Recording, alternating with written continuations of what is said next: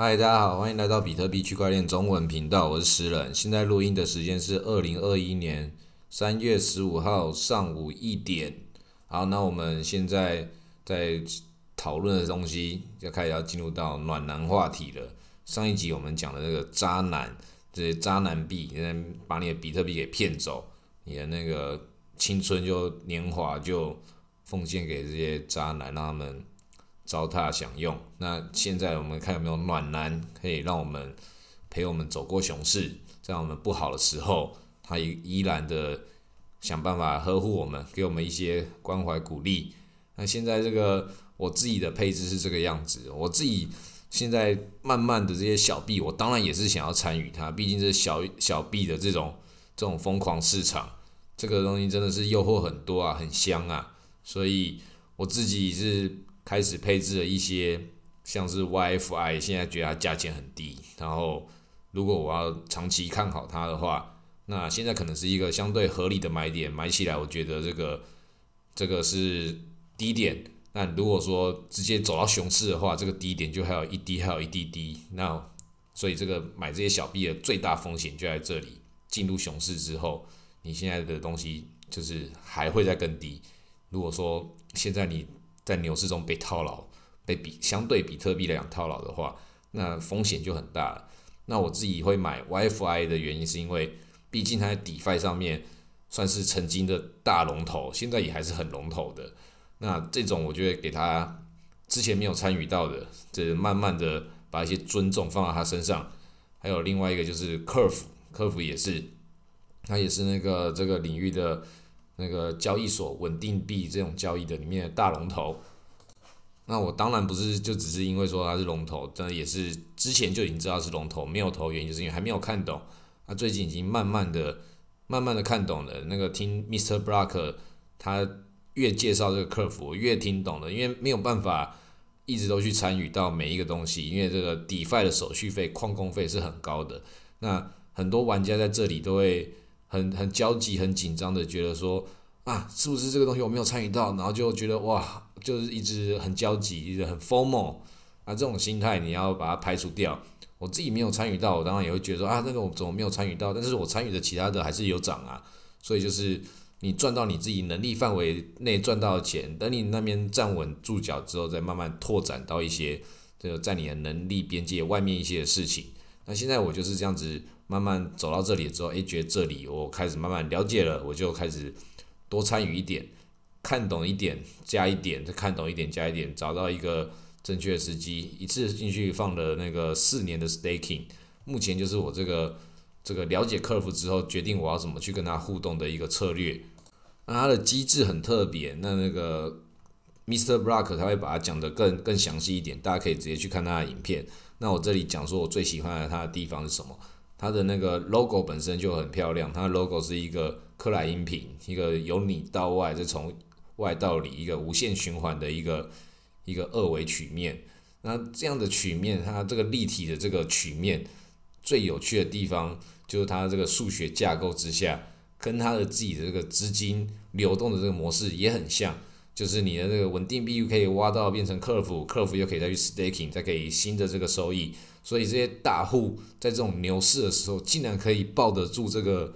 这个稳定币，而不是拿它去投资比特币，就是因为他们的比特币也很多，然后稳定币也很多，然后又对这个 curve 这个这个交易逻辑，他觉得是是很对的，自己成同时是用户，又对他这个交易逻辑的未来看好，觉得说未来会有更多的大户金鱼一起加入进来，因为现在在用 curve 的这些交易。交易交易的那个次数没有很多，但是交易的量都是很大的，都是这些大户在参与的。那现在就是看懂了这个大户的游戏之后，慢慢的加进来。当然，它还是有可能会有各种的风险，但是那个我们的能够承受的风险跟大户毕竟不一样，所以我们要参与的话，也是要拿出自己可以合理参与的一个量体去进进去里面跟他们一起玩。那现在的这个量体很大，那那个。这个资金的流动方式就跟那个克莱因瓶一样，所以这个这个数学模型跟他的那个这个创办的品味都是很棒的，所以我自己很喜欢他的原因就在这里，所以也多讲了他几句他的这个状态，我就投进去了。那我自己还有其他的这些这些小币的投资，另外一个就是古典以太币。其实我投的小币都尽量还是那个比较大的小币。那古典以太币就是以太币的那个另外一个分链嘛。有些那个古典以太教徒觉得它是原链，它才是真正的以太币。那我自己也是很支持古典以太币。当然，现在以太还是还是发展的更好的，它的 DeFi 体系非常的庞大。但是古典以太币一直都要给它一定程度的尊重，实际上每次都是牛市终结者。它在前面几次的时候有暴涨过后，然后就很容易走到走到这个熊市，就是以它为指标一样。那它的这个交易交易模型跟它的一直以来的这个里面走的套路，它其实你要去看的有好几个不同的线图，你要去看它，你要看的是它对于以太币的这个线图，它对比特币的线图跟对美金的线图。这三种线图你都可以去去看它之后，然后找出觉得自己可以适合进场的点，适合怎么样移动你的仓位的。其实我会投它，并不是我真的是是硬要投它，而是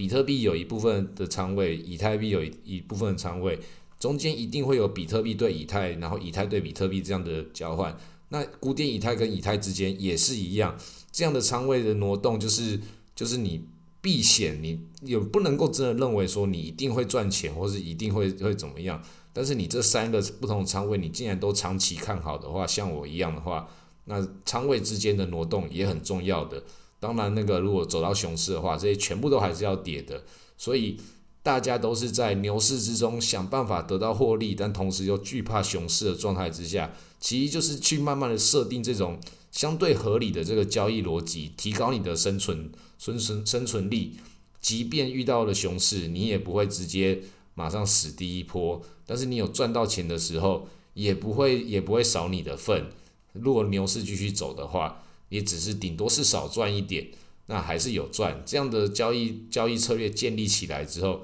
长期之下，去可以累积起来你的越来越好的这个优化你的回报。那有另外一个会投资古典以太币，有另外原因是现在以太现在它的那个交易手续费非常高，高到现在那个其他很多挑战者都拿这一点来来批评这个以太币。那他现在有一个 EIP 一五五九的这个跟矿工之间的这个谈判正在进行这个谈判上面，因为这些矿工觉得说我不想要把这个我的挖的手续费挖到以太给变少啊。虽然这样交易速度变快，好像对以后会更好啊。这个详细的这个部分，我们之后再开一集专门讲这个挖矿的的事情跟大家讲。那反正他那边如果说往这个 POS 走的更激进一点，开发开发者核心那边比较硬要推这个 POS 尽早完成的话，或者是或者是其他这些矿工他们临时倒戈，或者又到到时候到底发生了什么事情？我们不知道，但是它跟古典以太在挖矿上是同一组算法，所以这些矿工他们什么时候会冲进来古典以太币这里，我就做好一个准备在这里而已，就是他们要进来的时候，我这边该吃的这个这个流量也吃得到，就是在靠这种方式去去做这个准备的配置，它同时也算是一种避险，同时又是一种去找出。这个市场下一个流动的可能性，去那边如果会倒水的话，我的水龙头，我的那个盆子已经到那边准备要接水了。看这样子说啊，如果说那边如果没有到的话，这个牛市在这里没有给他这个古典以太币一些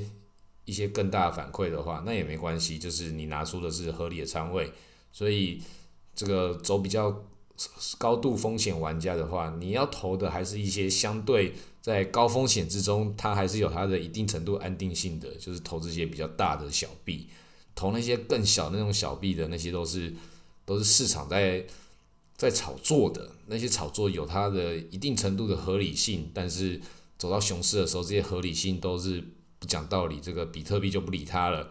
所以你的那个做好你的觉悟，你这个比特币的这个云霄飞车，它虽然很刺激，但是它是最安全的送分题。你中间如果想要下车，然后你就要想，你下车的时候，你真的跑得赢比特币吗？有的时候比特币确实跑比较慢，小币跑比较快。那你下车要重新上车，如果它这个来个大回转，就是所有人都下车跑去，现在小币狂欢的，比特币一根独拉的时候，那你手中没有比特币，都那个跑去买了一大堆有的没有的小币的时候，哇，那你就满手的小币，然后看着比特币独涨，啊，那比特币独涨之后涨得很高之后，然后它如果那个时候就走到熊市的话，啊，那就很刺激咯，那就是小币小币就只会跌得更惨，比特币涨，小币跌。比特币跌，小币还是照跌，这就是之前这个牛市走到熊市的时候最可怕的这个负向循环。很多人在这里就会发现，哇，这个熊市真的好可怕哦，真的是比你想象中的更痛苦。你不要以为熊市的痛苦是啊，你的手中的比特币持有变少了，你的你的比特币的总资产变少这么单纯而已。熊市最可怕的是你的手中的这些这些农作物，就像是你种出去的这些东西，全部都蒸发。全部都变成一毛不剩，剩下那些有的没有的这些垃圾，然后你就要变得不知道放几年。像我那个 ADA 就是这样，就是哇，当时几百变成几千，上一集讲的，再从几千变成几十，然后只是在这次牛市的时候，诶，怎么突然这个我把它我是把它当做归零的，又冒出来了。这个状态，你你要真的能够扛这个东西，又要重新再扛个三年。那你这个三年你要这样子扛，你的资金运用效率在这里，